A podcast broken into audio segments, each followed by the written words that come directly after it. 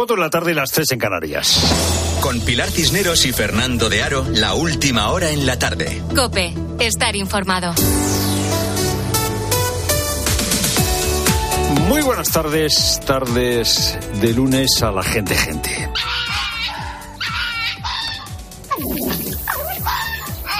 Estos son algunos de los sonidos que emite una zorra. La zorra es un mamífero de la familia de los cánidos. Cuando la zorra está en gestación, el macho la acompaña en todo momento. Y cuando nacen los zorretnos, el zorro macho va en busca de alimento para la hembra y para las crías. Las zorras suelen tener cinco zorregnos por camada. Zorra, en español, además de un mamífero de la familia de los cánidos, es una meretriz, una prostituta, o sea, una víctima de la trata. Zorra. Uy, uy, lo que ha dicho. Zorra. Caca culo pis. Ahora resulta que componer una canción y cantarla diciendo que eres una zorra es algo muy transgresor, tan transgresor que puede ser un himno feminista. Caca culo pis. Decir zorra o reivindicarse como zorra a estas alturas, no sé cómo puede ser transgresor. Pues lo consideran transgresor. El puritanismo que nos invade considera transgresor casi todo. Las mujeres que se dedican a la prostitución son casi todas, si no todas, víctimas de la trata. No sé cómo el hecho de ser víctima de la trata puede considerarse un símbolo de feminismo. Caca, culo, pis, zorra, Uy, lo que ha dicho. Sánchez nos tenía en ascuas. Nos tenía en ascuas, pero ya ha encontrado la fórmula para intentar seducir a Junts, para intentar ofrecerle una compensación y para que vote de una vez por todas la ley de amnistía. ¿Por qué no le gusta a Junts la ley de amnistía? Hombre, porque es que, claro, los jueces luego van y hacen lo que quieren con las leyes. ¿eh? Eh, si se le, se, se le deja margen a los jueces, pues fíjate, por ejemplo, hay un juez como García Castellón que investiga a Puigdemont por terrorismo y otro juez que se llama Aguirre que investiga a Puigdemont por sus relaciones con los rusos. Y además, además, quieren seguir investigando porque han pedido una prórroga del tiempo de investigación. Sánchez, que dice que respeta a los jueces, esta mañana en la sexta los ha criticado, eh, ha criticado a esos jueces que es que, qué manía, ¿eh? Quieren investigar y quieren investigar tanto que hasta piden prórroga para seguir investigando que hemos visto durante estas últimas semanas de instrucciones que se prolongan y... Pero hombre, ¿cómo es posible que los jueces quieran seguir investigando? Hombre, ¿a quién se le ocurre? Yo respeto mucho a los jueces, dice el presidente del gobierno, pero es que estos jueces que quieren seguir investigando, que se prolongan las eh, investigaciones. ¿Solución al problema? Está claro. ¿Cuál es la solución? Pues acortarle el tiempo de investigación. Y así Junts puede estar más tranquilo. Lo que propone Sánchez ahora, esta es la fórmula que tenía eh, guardada o que han encontrado, lo que propone es acortar el periodo de investigación modificando la ley de enjuiciamiento criminal. Creo que hay elementos que, que, podemos incorporar de mejora y que evidentemente pueden subsanar algunas de las dudas que puedan tener estas formaciones políticas. Pues ya está, aquí está el conejo de la chistera. Eh, hasta ahora, quien decide si se sigue investigando o no es el juez. Esto lo modificó Sánchez porque en la época de Mariano Rajoy, cuando era ministro de Justicia, Ruy Gallardón, era el fiscal el que decidía si se seguía investigando o no. Se hizo una modificación y ahora eh, lo que quiere Sánchez es volver a la fórmula de Rajoy. ¿Por qué? Porque el fiscal siempre estará más dispuesto a recibir instrucciones o porque el principio de jerarquía, no necesariamente, pero puede obligar a los fiscales a pedir que se acabe la investigación. ¿De quién depende la fiscalía? ¿De quién depende? Pues eso. Por cierto, que hablando de fiscales, el fiscal Álvaro Redondo, el fiscal del Supremo, que tiene que pronunciarse sobre si lo de Puigdemont fue terrorismo o no, eh, hemos sabido que este fiscal del Supremo hizo primero un borrador diciendo que sí, que lo de Puigdemont era terrorismo. Luego este fiscal, Álvaro Redondo, fiscal del Supremo, hizo un segundo informe diciendo que no era terrorismo. Y hoy el fiscal general del Estado, el fiscal Ortiz, ha dicho que él no tiene nada que ver en que haya cambiado de criterio el fiscal del Supremo. Tenemos el Estado de Derecho hecho unos zorros o unas zorras. Es lo primero, no lo único. Buenas tardes, Cineros. Buenas tardes, Fernando. Buenas tardes a todos. Y desde hoy, plataformas de venta o transacciones online como Wallapop o Airbnb tienen dos meses para entregar a Hacienda los datos de sus usuarios que en 2023 realizaron más de 30 operaciones o ganaron con ellas más de 2.000 euros. Una medida con la que la agencia tributaria pretende estrechar el cerco al dinero en B. Rafael Ruiz, experto en asesoría fiscal, nos ha contado en Mediodía Cope la importancia de que en este aspecto estén las cuentas claras. Con las nuevas tecnologías esto es lo que lo que se ha puesto de moda, que es que eh, muchísima gente acude a Wallapop, acude a, Airbnb y ahí hay una fuente de datos que a la agencia tributaria no se le puede escapar. Y una comunidad de vecinos de Estepona, en Málaga, ha denunciado a su presidente por ponerse un sueldo de casi 87.000 euros al año con cargo a los presupuestos de la finca. Lo hizo en una junta en la que él mismo también dio el visto bueno a no tener que pagar las cuotas de la comunidad que superan los 6.000 euros anuales. Fueron varios vecinos los que se dieron cuenta de los detalles que ocultaba el presupuesto. ¿Cómo logró entonces sacarlos adelante? Pues porque a la junta fue con una representación de muchos propietarios, la mayoría extranjeros que habían delegado en él su voto. Carmen Cerván por ser presidente de la comunidad, este hombre cobra más que la vicepresidenta segunda del gobierno, Yolanda Díaz, más que un ministro y apenas 600 euros menos que el presidente de la Junta de Andalucía, Juanma Moreno. Este hombre vive allí en esa urbanización desde hace años, pero no solo se ha puesto ese cuantioso salario, además se establece que no pague las cuotas de la comunidad que superan los 6.000 euros al año. Eso de que un presidente tenga sueldo a cargo del presupuesto de la comunidad resulta sorprendente para los propietarios españoles, pero es algo frecuente en comunidades comunidades de la Costa del Sol, sobre todo en aquellas en las que la mayoría de vecinos son extranjeros y desconocen qué dice la ley española en ese sentido. Y Salvamento Marítimo ha rescatado este lunes un cayuco a 20 kilómetros de la isla de Gran Canaria en el que viajaban 105 personas, dos de las cuales han muerto. Enero terminó con una llegada récord de más de 7.200 inmigrantes al archipiélago y febrero ha comenzado con una presión migratoria importante. Casi mil personas han llegado a Canarias este fin de semana cruzando el Océano Atlántico.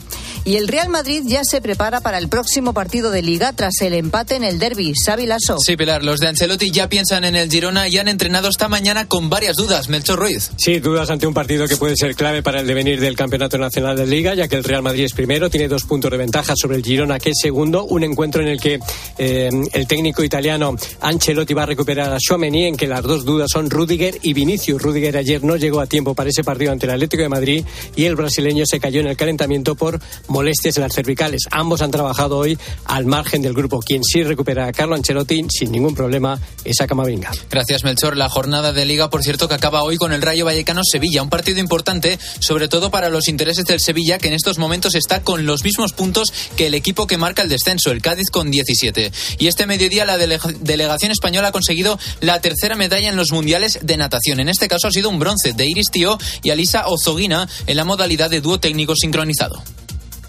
Tiempo ya para la información de tu cope más cercana. Pilar Tisneros y Fernando de Aro. La tarde. Nara Seguros de Salud y Vida te ofrece la información de Madrid. ¿Qué tal? Buenas tardes. 15 grados en Cibeles. Para mañana ganan terreno las nubes con máximas de 14. En cuanto al tráfico, prosigue el corte de salida en la 1 en San Agustín de Guadalix por un accidente ya resuelto. Dificultades de salida además en la A2 en Torrejón, A3 Rivas y A42 Torrejón de la Calzada. En la M40 en Coslada sentido A3. La Comunidad de Madrid dará 7 millones de euros en ayudas para que los bancos de alimentos puedan continuar suministrando comida al 70% de la población sin recursos que no puede acceder al sistema de tarjetas monedero del gobierno central y que ahora recibe alimentos a través de los programas sociales. Escuchas la tarde de Cope con todo lo que te interesa, con Pilar Cisneros y Fernando de Aro.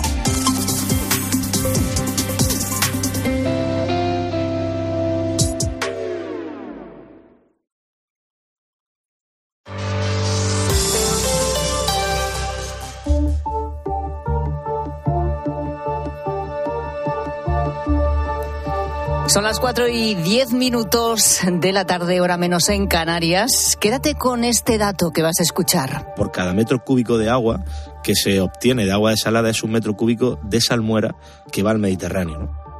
Bueno, lo has escuchado. Por cada metro cúbico de agua que se obtiene de agua desalada, otro metro cúbico de salmuera se va al mar. Bueno, lo ha dicho el presidente de Murcia, Fernando López Miras, en una entrevista con Carlos Herrera esta mañana. ¿Son las desaladoras una solución? Hoy nos hacemos esta pregunta en la tarde porque hemos confirmado que sí, que el Gobierno y la Generalitat de Cataluña han acordado llevar 20.000 metros cúbicos de agua desde Valencia a Barcelona a partir de junio, si fuera necesario.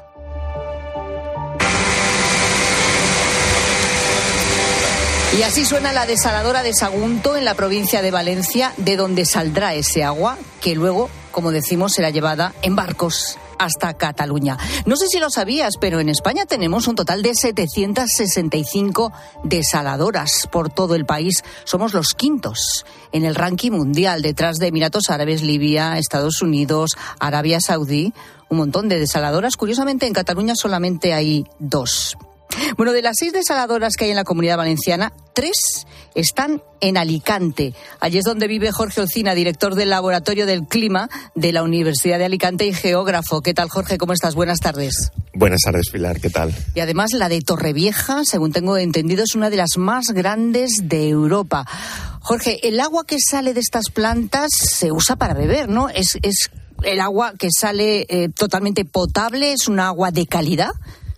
A ver, es un agua totalmente pura, ¿no? Se le consigue quitar al agua del mar eh, toda la sal que podría ser perjudicial para el consumo y de hecho es un agua que prácticamente sale sin sales, ¿no? El agua que llaman producto después de haber quitado la sal, la salmuera. Eh, hay que mezclarla incluso con otro tipo de aguas, de pozos o aguas superficiales para dotarle de, de sabor, ¿no? De, dotarle de algunas sales, porque ya digo, la capacidad de producción, la tecnología ha mejorado tanto en los últimos años que las aguas eh, desaladas pues salen salen totalmente puras, ¿no? Por así decirlo, sí, sí. Agua, por tanto, además de mucha calidad, dices, totalmente pura. Problemas de las desaladoras, pues el alto coste que tienen, es decir, consume mucha energía y esos residuos de salmuera que generan y que hay que devolverlos al mar. Ahora vamos a profundizar un poco más en esto, Jorge, pero ¿son realmente los dos grandes problemas o quizá no son tan grandes? Bueno, eh, hay uno que es el energético que seguramente irá menos, ¿no? Ya hay algunas plantas desaladoras en, en toda España, en el archipiélago canario incluido, que, están utilizando o están reconvirtiendo su abastecimiento energético a energías alternativas, ¿no? A energía solar, a energía eólica y eso, bueno, pues va a permitir abaratar los costes eh, que son los más importantes, ¿no? El coste eh, del agua que sale al final, pues un 70%, por así decirlo, es el, coste energético, quizá entre un 15 y un 20% es el coste de los materiales, ¿no? De los filtros que hay que utilizar, que hay que renovar cada cierto tiempo. Por tanto, sí, el coste energético es más importante y, mm, bueno, pues ya se están empezando a aplicar algunos sistemas para poder reducirlo, ya digo, empleando esas energías eh, alternativas, eh, limpias, verdes, por así decirlo. Y en cuanto al problema medioambiental. Pues mira, el, el, problema medioambiental está ahí presente, ¿no? Porque es verdad que se produce una salmuera, una concentración de, de agua con, con, con, un contenido en sal muy alto, que es el que, el que sale, ¿no? Como rechazo, como residuo del proceso de desalación, y eso hay que verterlo a, a un medio, ¿no? Normalmente las desaladoras que están próximas a la costa se tiran directamente al mar, ¿no? Bueno, ahí es, un, es una emisión muy localizada. Eh, algunas desaladoras tienen eh, tuberías emisarias, ¿no? Para, para que esa, ese vertido se produzca a unos cuantos metros de la, de la propia línea de costa y no afectar directamente, ¿no? A la costa más próxima. Pero bueno, sí que es verdad que eso es uno de los problemas. Hay que evitar que ese, esa, esa eh, concentración, esa salmuera concentrada en sal, pues no afecte a las praderas de Posidonia, que es una de las grandes riquezas que hay aquí en, en la costa mediterránea. Bueno, hay que tener todo eso muy bien calculado, ¿no? Es bueno, pues uno de los contras, por así decirlo, que tiene la, desalación, ¿no? Sin, sin, solucionar, porque así como la energía decíamos que seguramente irá menos el coste en los próximos años, lo de la salmuera, bueno, pues todavía no se ha solucionado. Ahora seguimos, déjame que salude también a Daniel Gascón, es escritor, columnista, colaborador de este programa de la tarde y a esta hora nos acompaña para poner luz con su mirada, su reflexión a los temas que aquí tratamos. Hola Daniel, ¿cómo estás? Buenas tardes. Hola, muy buenas tardes. De sequía prolongado, sequía, como lo hemos contado también aquí aquí en la tarde y en toda la programación de COPE, en esa acción especial sobre la sequía que hemos tenido. Em, es cierto que en este momento la sequía no es igual en toda la península, afecta especialmente a Andalucía y sobre todo a Cataluña. Y como mm, urgencia, es decir, como medida de urgencia, no sé si como parche, las desaladoras. ¿A ti qué te parece esta medida?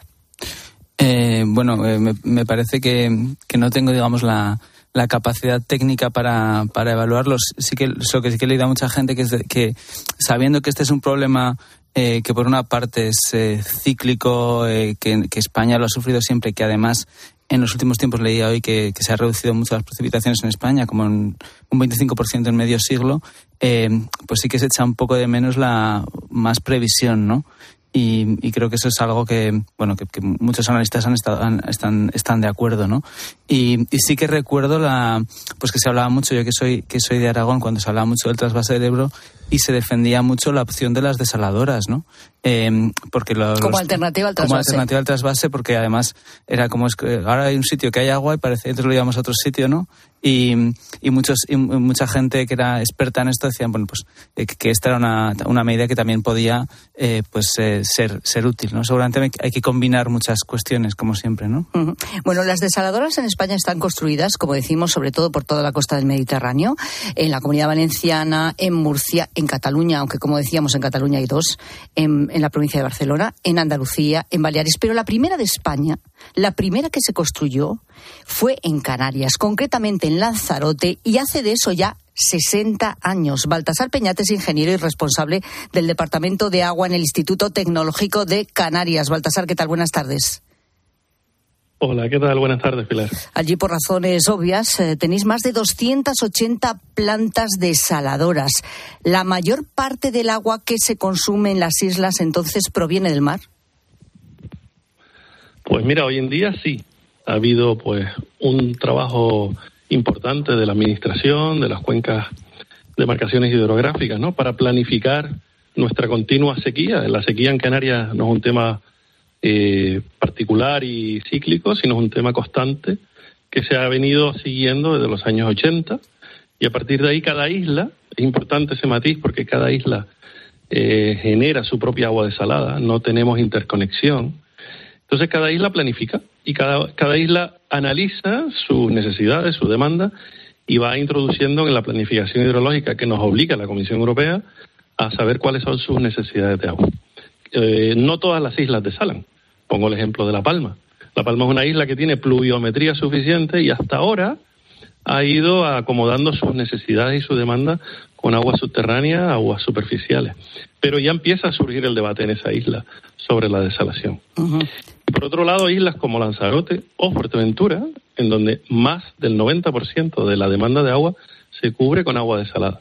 Piensen que en Canarias no solo estamos hablando de dos millones de habitantes, sino estamos hablando de 13, 14 millones de turistas al agua. Y casi todos esos turistas y sus instalaciones hoteleras y recreativas hoy en día se alimentan con agua desalada. Eh, Baltasar, ¿cómo funciona una desaladora? ¿Cómo es el proceso de desalar o desalinizar eh, el agua? Bien, el proceso hoy en día, y me centro principalmente en una tecnología. Casi, bueno, en España solo se explota una tecnología cuando hablamos de agua de mar, que se llama osmosis inversa, es una tecnología industrial que tiene más de 80 años, pero es verdad que con eficiencia estamos hablando del año 2000 para acá, ¿no? Es decir, la osmosis inversa empezó a obtener una eficiencia relativamente alta a partir del año 2000. Y hoy en día se habla de que es una tecnología altamente eficiente. La osmosis inversa consiste en captar agua de mar lo más limpia posible, por lo tanto, el evitar la toma abierta, ¿no? Directamente captar del mar es un aspecto importante. En Canarias la mayoría de las instalaciones capta agua de mar a través de pozos, muy cerca de la costa. Y a partir del agua de mar hay un pretratamiento, pues hay que tratar esa agua de mar para quitarle posibles eh, impurezas, arena, microalgas o algas en suspensión, etcétera. Y después entra en el corazón, que es la osmosis inversa. Es un, aquí lo llamamos en el argot un rack de membranas, ¿no? Un sistema basado en membranas que es capaz de separar lo que estamos hablando del agua de sales. Principalmente el sodio y el cloro, ¿no? Que es la sal que más predomina en el agua de mar. A partir de ahí aparece un agua producto, un agua desalada, que es un agua que normalmente tiene menos de medio gramo por litro, de los 35 o 40 que tiene el agua de mar. Y después aparece la salmuera, que es un agua que normalmente está al doble de la concentración del agua de mar. El agua producto se postrata porque hay que llevarla a criterios de calidad agua potable, según normativa vigente, y el agua salmuera se devuelve al mar. A diferencia de otros entornos, y un poco por, el comentario antes que surgió de la salmuera, yo sí destacaría que hoy en día la salmuera es un tema bastante controlado. Hoy en día en Canarias se autoriza el vertido de salmuera cumpliendo unas condiciones de vertido. Hay controles, hay un emisario, hay difusores o, sistemas de dilución de salmuera que permiten que el, efecto negativo o perjudicial que pueda tener la salmuera esté bastante acotado. Y por lo tanto, eh, evitemos ese impacto que, en la década de los 80, 90, año 2000 se detectaba con claridad, ¿no? Que la salmuera realmente, si no se hace un vertido en condiciones, pues obviamente genera un impacto en el medio marino. Es decir, que sí se ha mejorado mucho en este sentido, en el tratamiento de la salmuera y de que no afecte, por tanto, al, al medio donde es vertida esta, esta sal, no este agua con mucha, con mucha sal. Y en el tema de la energía, que era otro de los problemas, el gran consumo de las desaladoras. Bueno, pues ahí Canarias tiene los deberes bien hechos, es decir, estamos apostando por tecnología cada vez más eh, innovadora, cada vez más eficiente y además tenemos datos bastante actualizados porque trabajamos con la Dirección General de Aguas del Gobierno de Canarias y estamos hablando que en Canarias, solo en desalar, estamos consumiendo como media 2,4 kilovatios hora metro cúbico, media de Canarias, ¿eh? en el agua pública. Eso implica que con el bombeo necesario para distribuir el agua a la población en alta, estamos por debajo de los 4 kilovatios hora metro cúbico. Y además ahora les pongo como novedad absoluta, ¿no? Hemos arrancado un proyecto experimental en Canarias eh, con una planta diseñada con criterios industriales de 2.500 metros cúbicos día y podemos desalar, solo desalar, a 1,85 kilovatios hora metro cúbico. Significa que vamos a estar por debajo de los 3 kilovatios hora metro cúbico, incluyendo la distribución del agua desalada. Es decir, que tú defiendes, lo digo porque los que no entendemos mucho de esto no sabemos con qué compararlo, eh, los kilovatios hora, por decirlo así, que gasta, pero defiendes que, por lo tanto, el gasto energético ha bajado mucho. Ha bajado muchísimo. Estamos a la vanguardia en esa eficiencia, es decir, estamos produciendo agua desalada casi al menor coste de energía posible. Y por otro lado, eh, porque muchas veces se dice, es que desalar consume mucha energía. Sí consume, obviamente, porque estamos hablando de miles millones de metros cúbicos a la semana, al mes o al año en, el ámbito español, ¿no? Pero por otro lado es que se está trabajando a la máxima eficiencia. Mm, estamos intentando poner, o el sistema, el sector eh, público y, privado está poniendo todo de su parte para que sea una tecnología lo más eficiente. Por poner, mm, para que los oyentes no, nos entiendan, ¿no? Sí. Hoy en día se consume menos energía desalando agua que una caldera doméstica en una vivienda. Pero, pero como que menos, pero en proporción a qué, no, no lo entiendo. En proporción al agua que consume una familia tipo de cuatro personas. El agua que consume una familia tipo de cuatro personas es más en una caldera para suministrar agua caliente en la vivienda, el agua que nos está llegando en Canarias nos está llegando a través del grifo. Pues eh, es muy interesante, claro, vosotros, eh, eh, Canarias es que sois un laboratorio en este sentido, porque si no, como bien estás contando, muchas islas directamente no tendrían agua. Por lo tanto, bueno, pues es, es, interesante ver lo que hacéis vosotros para ver lo que se puede hacer en el resto de España. Jorge, por lo que está diciendo Baltasar, em, estaríamos hablando, por tanto, de, un sistema que, desde luego, mm, para determinadas otras zonas, donde en, en periodos prolongados o puntuales de sequía extrema y sobre todo con costa y con mar, sí parece un sistema eh, desde luego adecuado, por lo menos que se podría utilizar precisamente para paliar ese problema. Eh, ¿por, qué no, ¿Por qué, por ejemplo, Cataluña no tiene más desaladoras? Bueno, esa es la gran pregunta, ¿no? ¿Qué se ha hecho en todos estos años desde la última situación de, de angustia, de sequía, ¿no? Que se vivió en el 2007-2008 qué se ha hecho hasta la actualidad, ¿no? Es verdad que Cataluña ha puesto en marcha pues una gran desaladora, la del Prat de Llobregat, pero que resulta insuficiente para abastecer el consumo de, de, toda el área metropolitana, ¿no? Deberían haberse hecho a lo mejor un par de grandes desaladoras más en la costa de Cataluña para poder haber garantizado al menos el abastecimiento urbano. ¿no? Bueno, Otra han anunciado hoy mismo, aparte ya sí. de lo de llevar el agua en barcos, eh, la construcción de dos nuevas desaladoras, claro. para lo que se ha derivado unos 500 millones para este fin. Pero claro, contra, Ahora, contrarreloj. ¿No?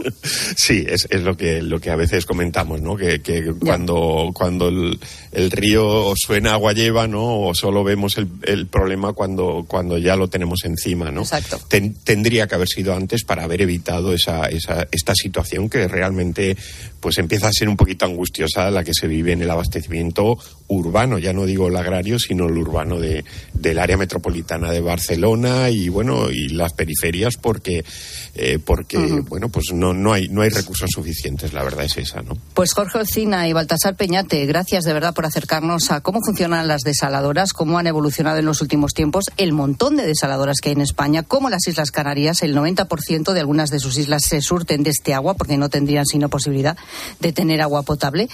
Y bueno, pues la situación en que se encuentran, sin embargo, otras zonas, en este caso Cataluña, como estamos comprobando. Gracias a los dos. Un abrazo, gracias.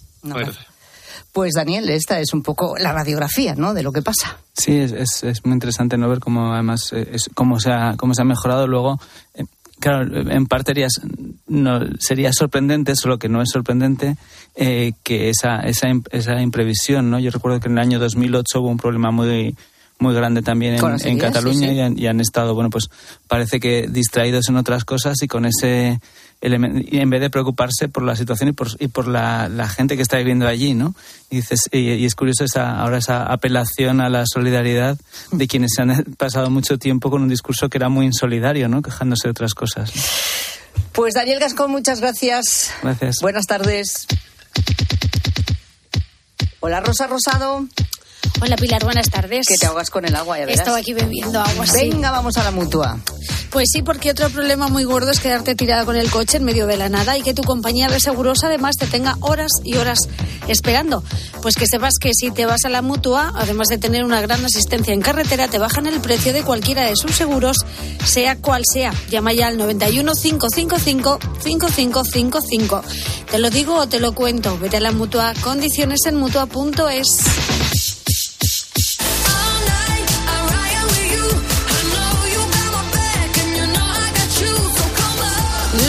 Las 4 y 27 minutos, ahora menos en Canarias, hablamos hoy de la sinceridad. Ojo con el tema. La sinceridad, en principio, es algo muy positivo, ¿no? Siempre hay que ser sincero, hay que ser sincero. Siempre eh, es un arma de doble filo. A veces puede resultar incluso cruel. ¿Eres más partidario de decir la verdad con filtros o sin filtros? De hecho, ¿la has liado alguna vez por ser totalmente sincero? Es lo que queremos preguntarle esta tarde a los oyentes, a la gente, gente, Fernando, Rosa. Menos, a ver, ¿eh? que nos cuente, que nos cuente, cuéntanos, cuéntanos que... Eh, si te has pasado. de decir, la raya. Sí, decir, porque a veces se sobrevalora la, la, sinceridad y, y bueno, eh, eh, no hay que convertir la verdad en una bofetada, ¿no? O sea, que decir, eh, hace falta tiempo, hace falta madurez, ¿no? Cuéntanos historias. Se puede decir de una forma cordial, se puede decir no con de una empatía, forma cordial, contacto, claro, sí, si con te importa cómo lo va a tomar esa persona. Con, y ¿qué o más? quedarte callado o callada. O el silencio Exacto. es un, una gran cosa. ¿eh? Los también dan respuesta. Hay una palabra que se llama que es sincericidio. Sincericidio. ¿Eres un sincericida? Sincericidio. inventado, no, ¿no? no, no, sincericidio, que es cuando Eh, un es una verdad de una sin filtros. de Castilla-La Mancha. Hombre, no. Es una verdad Sinceridad. sin empatía, sin filtros. Eso no puede terminar bien con esa palabra. Ya. Sincericidio. Bueno, hay gente que lo tiene claro, ¿eh? Buenas tardes, gente, gente. Pues yo os voy a ser sincera, no lo soy. Es decir, que a mí si alguien me viene y me dice qué te parece mi vestido o qué tal, y es una persona de confianza y me pregunta, sí se lo digo. Y si una amiga me pregunta si la veo más gorda, jamás las veo gordas. Tanto es así que a mi hijo le he aconsejado que si una vez una mujer le pregunta, oye, ¿tú crees que estoy más gorda? Que se desmaye. Directamente que se desmaye. Nada más, gente, gente, buena tarde. Se desmaye. No, pero eso se no- caiga redonda al suelo. Que se haga el Pero es- muerto. eso no es un ejercicio, no es una falta de sinceridad. Porque más gorda, por ejemplo, siempre tiene un término, ¿no? Más gorda en relación a qué? A las Venus de Rubens, por ejemplo. Yo ahí no entraría O sea, tampoco. eh, eh, también. claro que no. también antes. Yo sí, no. sí, sí. No, se puede hablar del tiempo, de los caminos, me- del estado de los caminos. Sí, pero si te piden opinión, bueno, quiere decir que se desvía no la- puedes hablar de los caminos. Me ha hecho Sí, gracia cómo ha empezado la oyente. Voy a ser sincera. Sincera, solo si tengo mucha, mucha confianza te diré ese vestido no me gusta bueno, cómo y te luego, eh, o sea, hay que saber la pregunta. O sea, cuando te hacen una pregunta hay que saber si realmente quiere una respuesta. Hombre, Porque- te la hacen. Hay que hacerte psico- Otra cosa es que no, le digas lo que no, quiere no. oír. Que eso también Eh, pues me gusta eso, mucho. te hace una pregunta para que le diga, ¿a que estoy, a que estoy guapo? Exactamente. Pues, pues me sí. queda muy bien esto. Pues ¿A que no me hace sí. falta peinarme? No, pero Pues bueno, sí. lo, estáis, no. lo estáis llevando al tema de, de- de- del aspecto, pero, aspecto personal, pero sí. no solo el, el aspecto da para mucho, pero ¿y cuando te presentan Sí. a la pareja, nuevo novio de alguien cercano, familiar, sí. hijo, hija, y te piden opinión, por ejemplo? Pero O- delante de la, eh, No. la susodicha o el susodicho. Hombre, si es tu hija le vas a decir la verdad, pero imagínate que No, es una no, amiga no, no. o amigo. O sea, muy amigo, quiere decir, de toda la vida, amigos de siempre. Y ¿Tú te le dices la verdad? Y, te- y sobre todo si te cae mal. Yo hay una Ah, Si te solución. cae mal, el- ¿cómo le O puedes ella. decir? O Ah, ella, ¿qué le dices? Hay una solución que es responder con una pregunta. ¿Qué tal me sienta esto? ¿Cómo te ves? ¿Estás cómoda? En ese caso le dirías, ¿a ti te gusta? Claro. Ya, bueno, ya ¿A ti te claro. ¿A ti te gusta? Pues ¿A yo no te tengo nada que decir. Pues ya está, ¿a ti te exacto, gusta? exacto. Para equivocarme yo ya te equivocas tú. ¿eh? Bueno, hablamos de la sinceridad, señoras y señores, oyentes, gente, gente, es un valor, yo creo que a tener en, qué cuenta. situación te has pero, visto? exacto. ¿Dónde está el límite? ¿La has liado alguna vez por ser sincero, por Pero decir no eso de yo voy teoría. con la verdad por delante? Queremos eh, metidas de pata. Casos prácticos. Queremos casos Eh, prácticos, sí, claro, sí, sí, exacto, sí, casos sí, sí, cuando la liaste, El método cuando, del caso. en fin. Pues queremos que nos lo cuentes Cuando te lo en... agradecieron también, ¿eh? Puede que alguien dijera... Cierto. eh, eh, Gracias por ser tan sincera. Te agradezco que me hayas dicho que soy inútil. De esos hay pocos, ¿eh? Eh, bueno, bueno, igual hay alguien. Esos hay pocos. Arroba sí. la tarde cope, facebook.com barra la tarde cope, notas de voz al WhatsApp de la tarde, 60715 0602.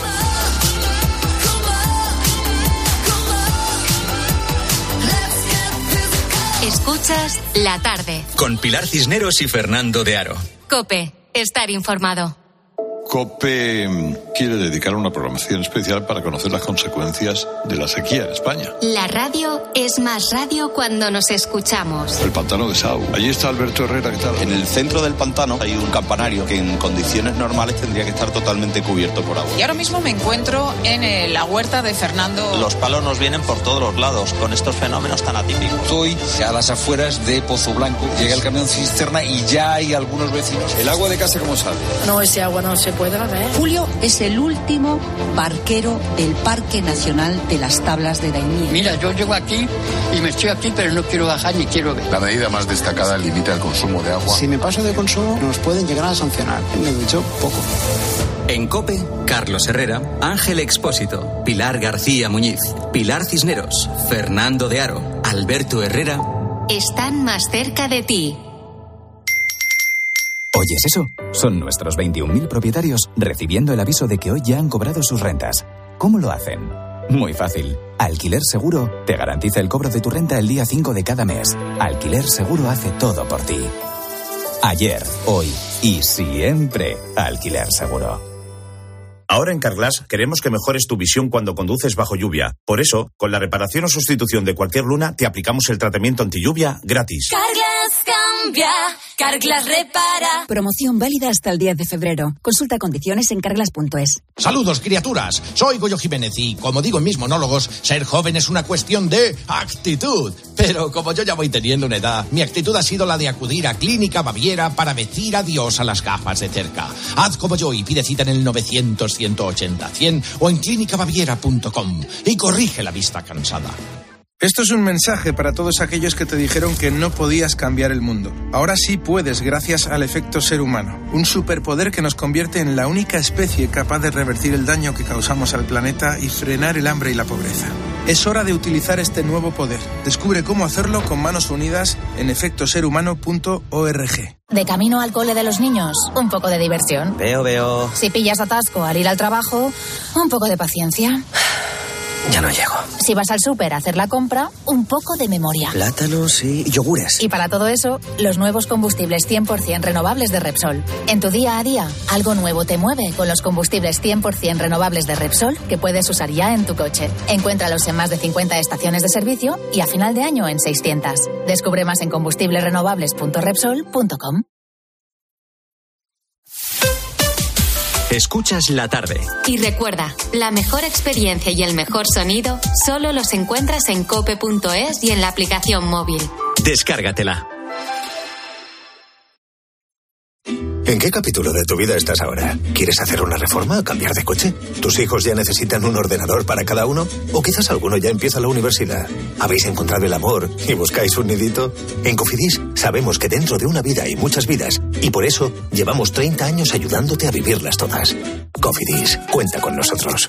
Más que 60 consigue un sexy 60% de descuento en tus nuevas gafas. Infórmate en soloptical.com. Soloptical, solo grandes ópticas. Lo sentimos, pero no quedan utilitarios en alquiler. ¿Le importaría ir en un descapotable último modelo? A que a todos nos gusta recibir más de lo que esperamos. Pues en Berti tienes el seguro de tu coche desde solo 180 euros y además te llevan las revisiones y mantenimiento ilimitados totalmente gratis durante un año. Ah, sí, sin más. Calcula tu precio en Berti.es. Ahorra tiempo, ahorra dinero. ¿Te has enterado del nuevo ofertón de Yastel? Ahora en Yastel te llevas un Smart TV de Xiaomi gratis. Sí, sí, como lo oyes, gratis. Con fibra de un giga y móvil. Pero date prisa, que se acaban. Solo esta semana. Llama ya al 1510 y estrena un Smart TV de Xiaomi gratis. Venga, llama ya al 1510. ¿Has escuchado a Herrera? Lo que pueda ocurrir en Francia con los agricultores. Quiero preguntarle a Pedro Barato, que es el responsable de Asaja, jóvenes agricultores. Los agricultores franceses tienen el mismo problema que tenemos los agricultores españoles y los agricultores españoles vamos a salir a la calle ya. Los problemas son el hartazgo que ya tiene el campo europeo y en Eso de lo que todo el mundo habla lo encuentras de lunes a viernes, de 6 a 1 del mediodía en Herrera en Cope. Con Carlos Herrera.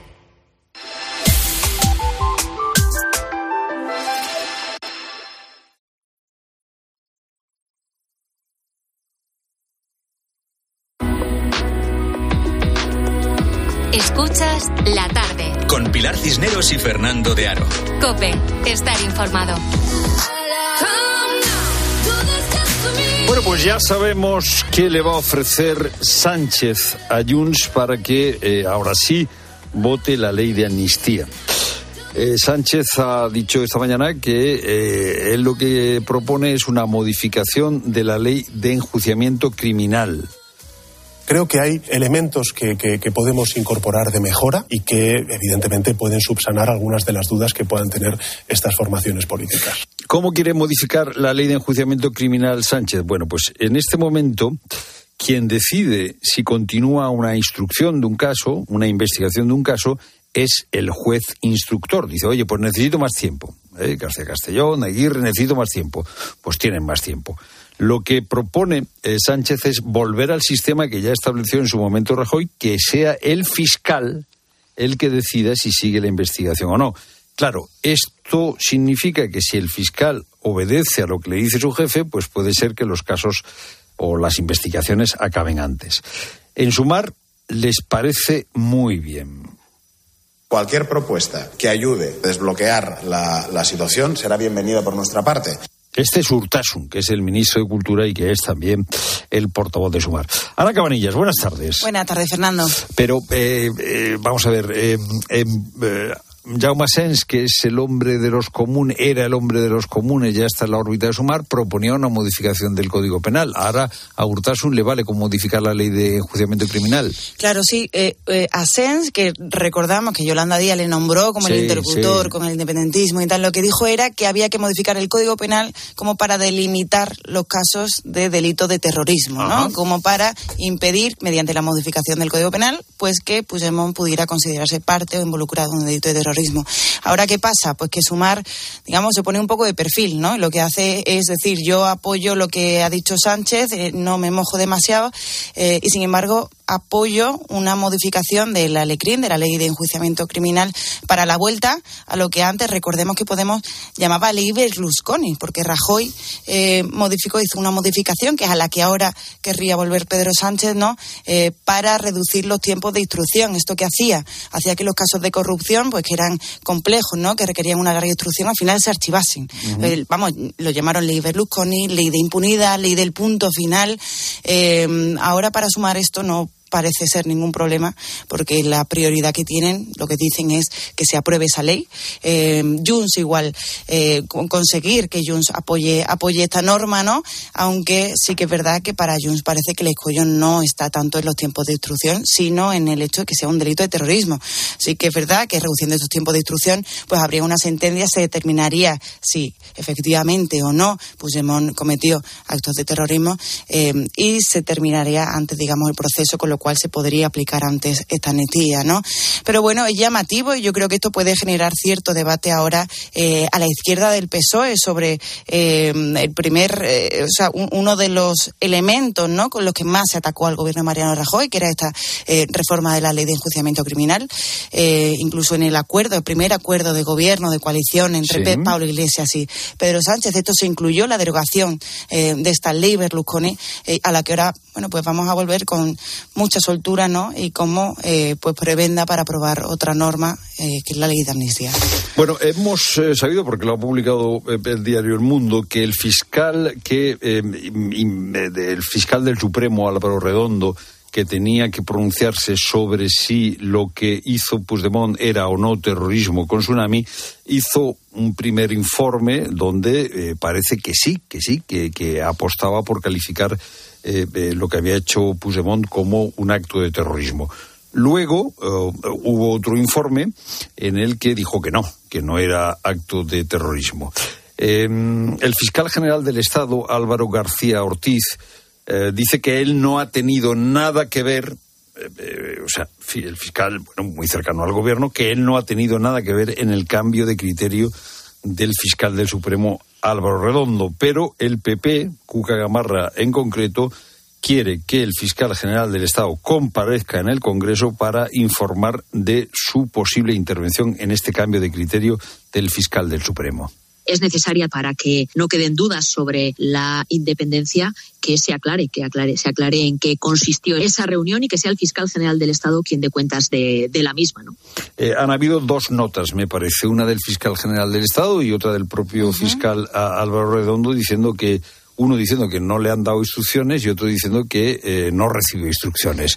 Eh, ¿A qué te suena esto? Que no tenía nada que ver, sí, los dos se, quitaban un poco la, culpa, ¿no? Claro, aquí el tema es que entre el primer informe eh, que decía una cosa y el segundo informe que decía la contraria, había, hubo una reunión entre, entre ambos fiscales, ¿no? Lo que sí que puede dar pie pues, a ciertas especulaciones y algunas informaciones que han salido que apuntaban a que en esa reunión pues se abordó este asunto, ¿no? Sobre una cosa tan compleja y tan delicada ahora mismo en la política española eh, como la acusación de terrorismo a Carles Puigdemont, que le sacaría inmediatamente de la amnistía tal como está redactada, tal como está redactada ahora.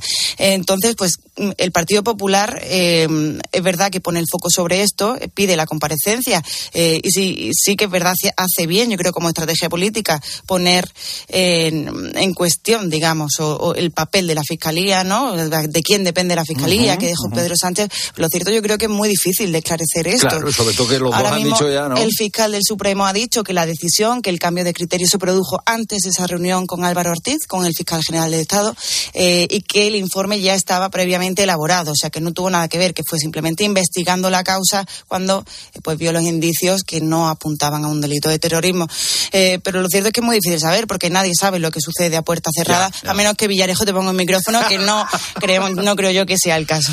Oye, vamos a ver, campaña de las gallegas, está la pregunta, el interrogante de si sumar al menos tiene un diputado, fíjate, Podemos ya se descarta. Fíjate lo que fue Podemos, las mareas, en qué ha quedado la cosa. El Rejón haciendo campaña.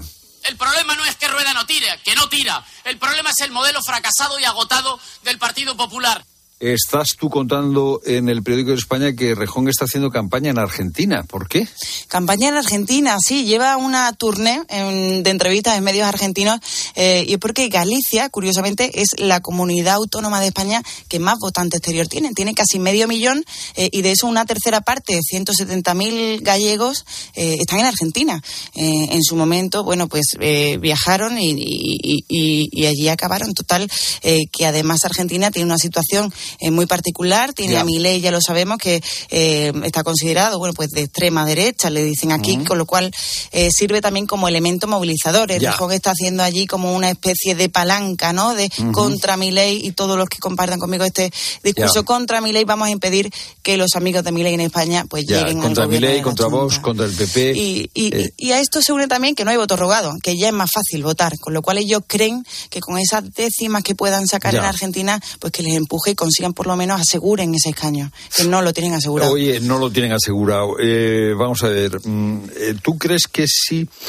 Eh, o sea, lo de Podemos ya hemos dicho que está descontado. Que si Sumar no saca escaño, ¿eso tiene alguna consecuencia para Yolanda Díaz? ¿O esto está descontado? ¿O da igual? Pues tendría una consecuencia, tendría una consecuencia porque no nos olvidemos de que Galicia es la tierra de Yolanda Díaz. Digamos, ese intento de ser profeta en su tierra de Yolanda, pues le saldría eh, regular, ¿no? Eh, pero lo cierto es que no está nada claro que vaya a sacarlo y en Sumar da la sensación de que empieza a, a asumirse esto como una posibilidad, de que puede que no logre escaño, ahora sí, más allá de que logren o no eh, traducir los votos en escaño, eh, lo importante es que queden lo más lejos posible de Podemos, porque ya ah. están aquí, ya están en esa batalla, o sea, esta es la primera batalla de la guerra que se va a librar en las europeas, ¿no? Que va a ser a nivel estatal contra Irene Montero, con lo cual aquí... Eh, o sea, el escaño da igual, lo importante, bueno, no da igual. No da igual porque Marta Loy se ha tenido que ir del Congreso seis meses después de llegar, que era la apuesta personal de Yolanda Díaz. ha servido para que Rejón saliese. ¿eh? Tampoco, tampoco. no les ha venido tan mal. No, no le ha venido tan mal después de, de, como vimos que Marta Luis eh, eh, me intervenía. Pero vamos, les importa a los de sumar el escaño y les importa sobre todo mucho la distancia con, Podemos. Claro, y ahí están tranquilos porque Podemos sí que es verdad que va a sacar muy poquito. Le da las encuestas, le dan medio punto, que no es nada. En 2020 con cuatro puntos, casi con tres puntos y medio, no entraron en, en el Parlamento gallego, con lo cual ahora ya te lo dan por imposible en el propio, eh, en el propio partido, ¿no?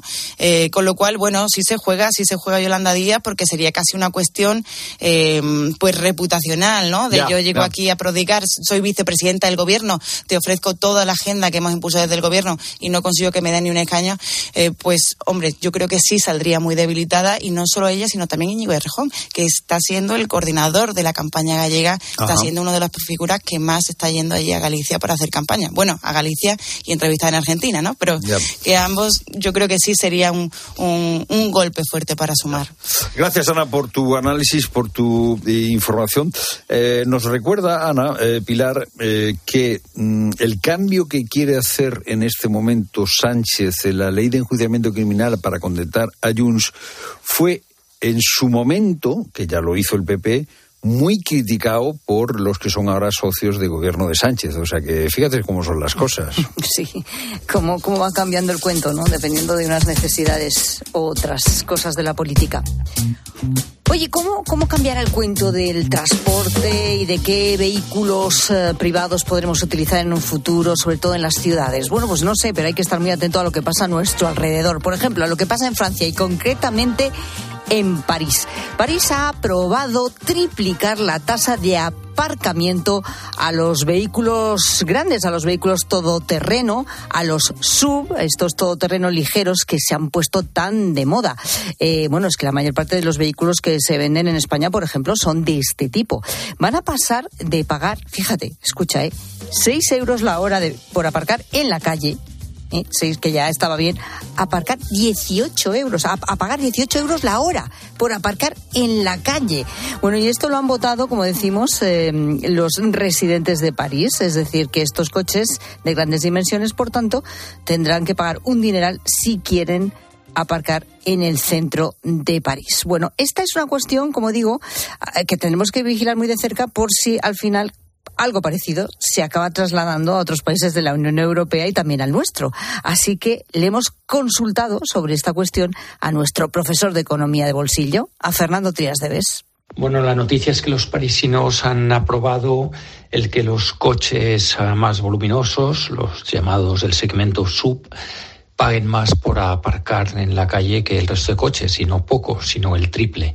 Eh, la medida realmente es muy, muy polémica, entre otras cosas, porque solo afecta a los que vienen de fuera y no a los propios parisinos. ¿Es esto justo, tanto en la naturaleza de la medida como en el a quién se aplica?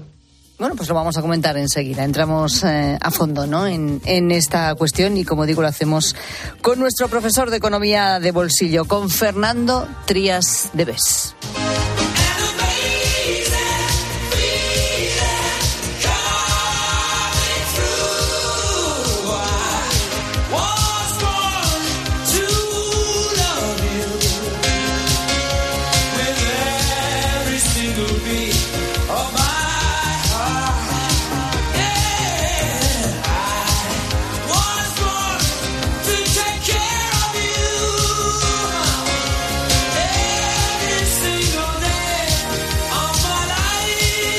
Esta tarde hablamos también de los peligros de la sinceridad. Porque, a ver, ser demasiado sincero a veces trae problemas.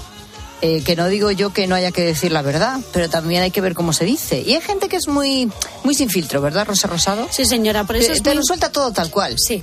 Y hombre. Es interesante conocer a, las personas, porque eso te da señales y sabes cómo decirles las cosas, que es lo que tú dices, que es muy importante. Es importante saber cómo se dicen las cosas.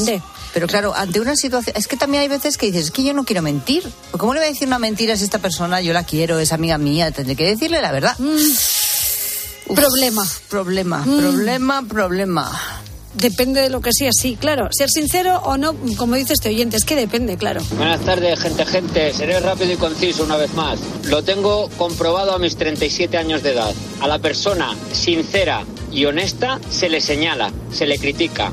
Ahora, eso sí, al que baila el agua, se calla y tal, ese no, ese, ese es el mejor del mundo. Conclusión, pues dependiendo de cuándo, dónde y cómo, pues con algunos hay que ser sinceros y con otros hay que bailar el agua. Un saludo a mi compañero Águila, que es el tío más honesto y sincero que existe. Ya. Para todo, para lo bueno y para lo malo.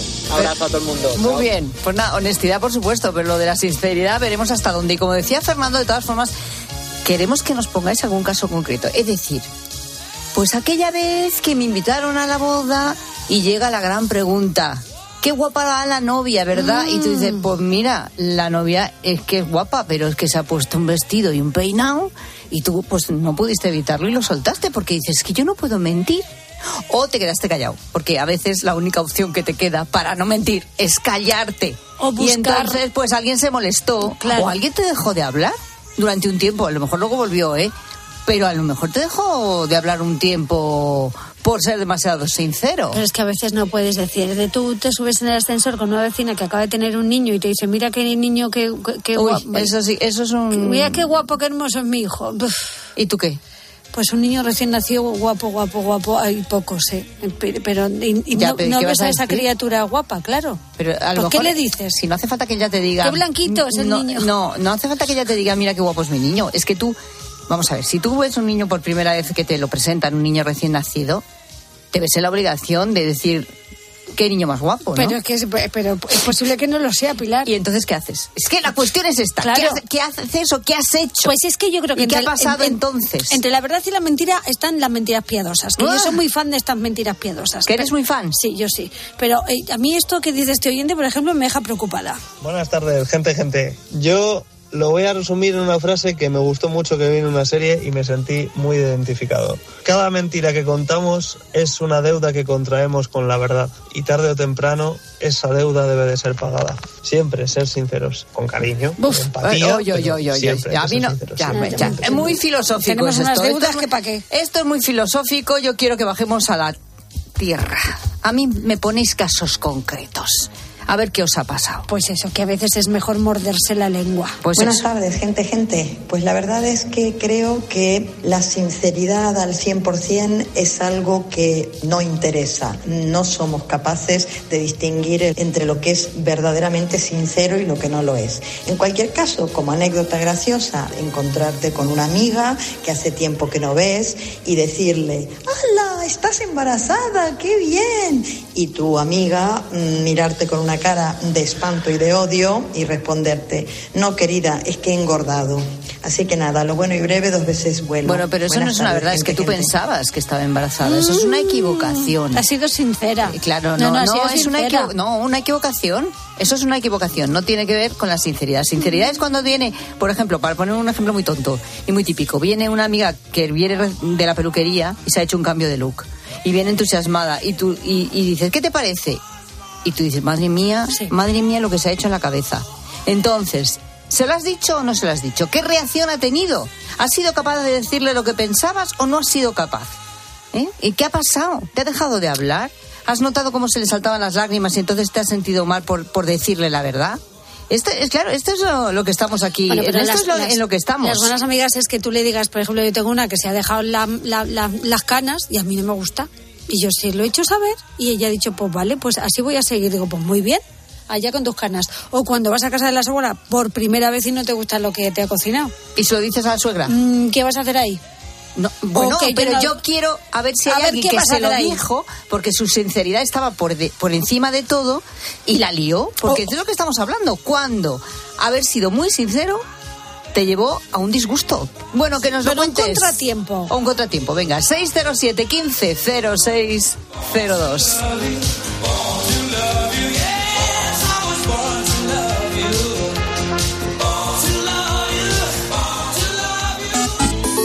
Sigue a Pilar Cisneros y a Fernando de Aro en Twitter, en La Tarde Cope y en facebook.com barra La Tarde Cope.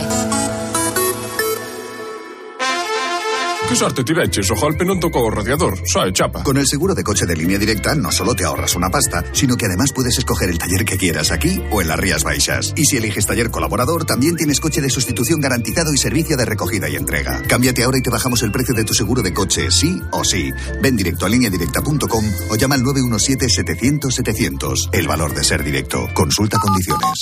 Vamos, un poco más. Ya casi estamos conseguido. Tras la cuesta de enero, llega un febrero de oportunidades con los 10 días Nissan. Ven a tu concesionario Nissan del 2 al 13 de febrero y aprovecha las mejores ofertas para estrenar un Nissan con entrega inmediata. ¡Corre, que se acaban! ¿Un cóctel o un refresco? ¿Desayuno con zumo o café? Con la promo todo incluido de Costa no tienes que elegir. Las bebidas son gratis. Reserva tu crucero hasta el 12 de marzo y disfruta del paquete de bebidas gratis. Infórmate en tu agencia de viajes o en costacruceros.es. Costa. Te quiero, mi amor, mi pastelito, mi bombón, mi galletita, mi bollito, mi bizcochito. Uy. Pero qué hambre más tonta me ha entrado así de repente. Hay mucho amor dentro de ti, como en el cupón diario de San Valentín de la 11, porque podrás ganar 500.000 euros y además si entras en cuponespecial.es podrás conseguir experiencias únicas que te enamorarán. Cupón diario de San Valentín de la 11. Bases depositadas ante notario. A todos los que jugáis a la 11, bien jugado. Juega responsablemente y solo si eres mayor de edad.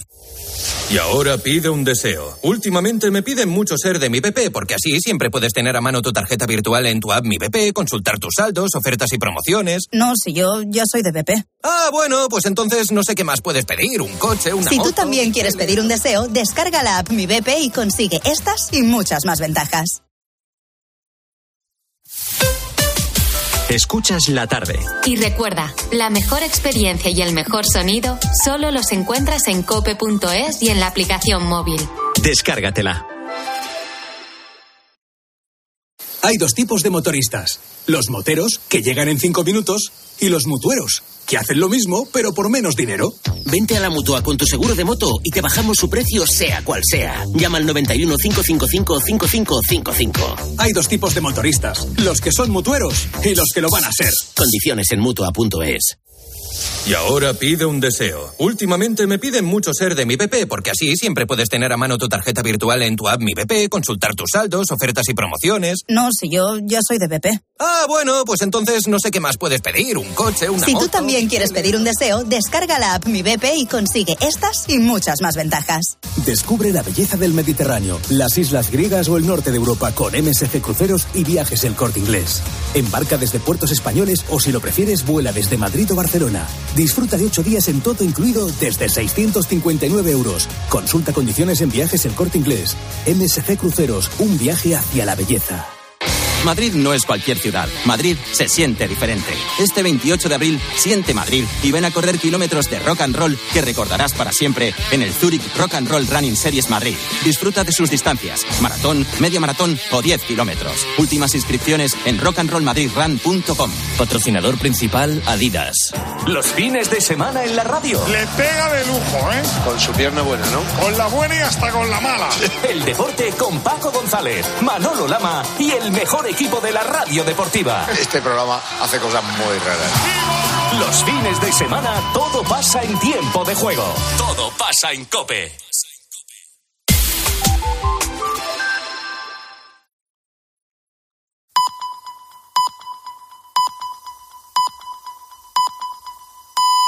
Las cinco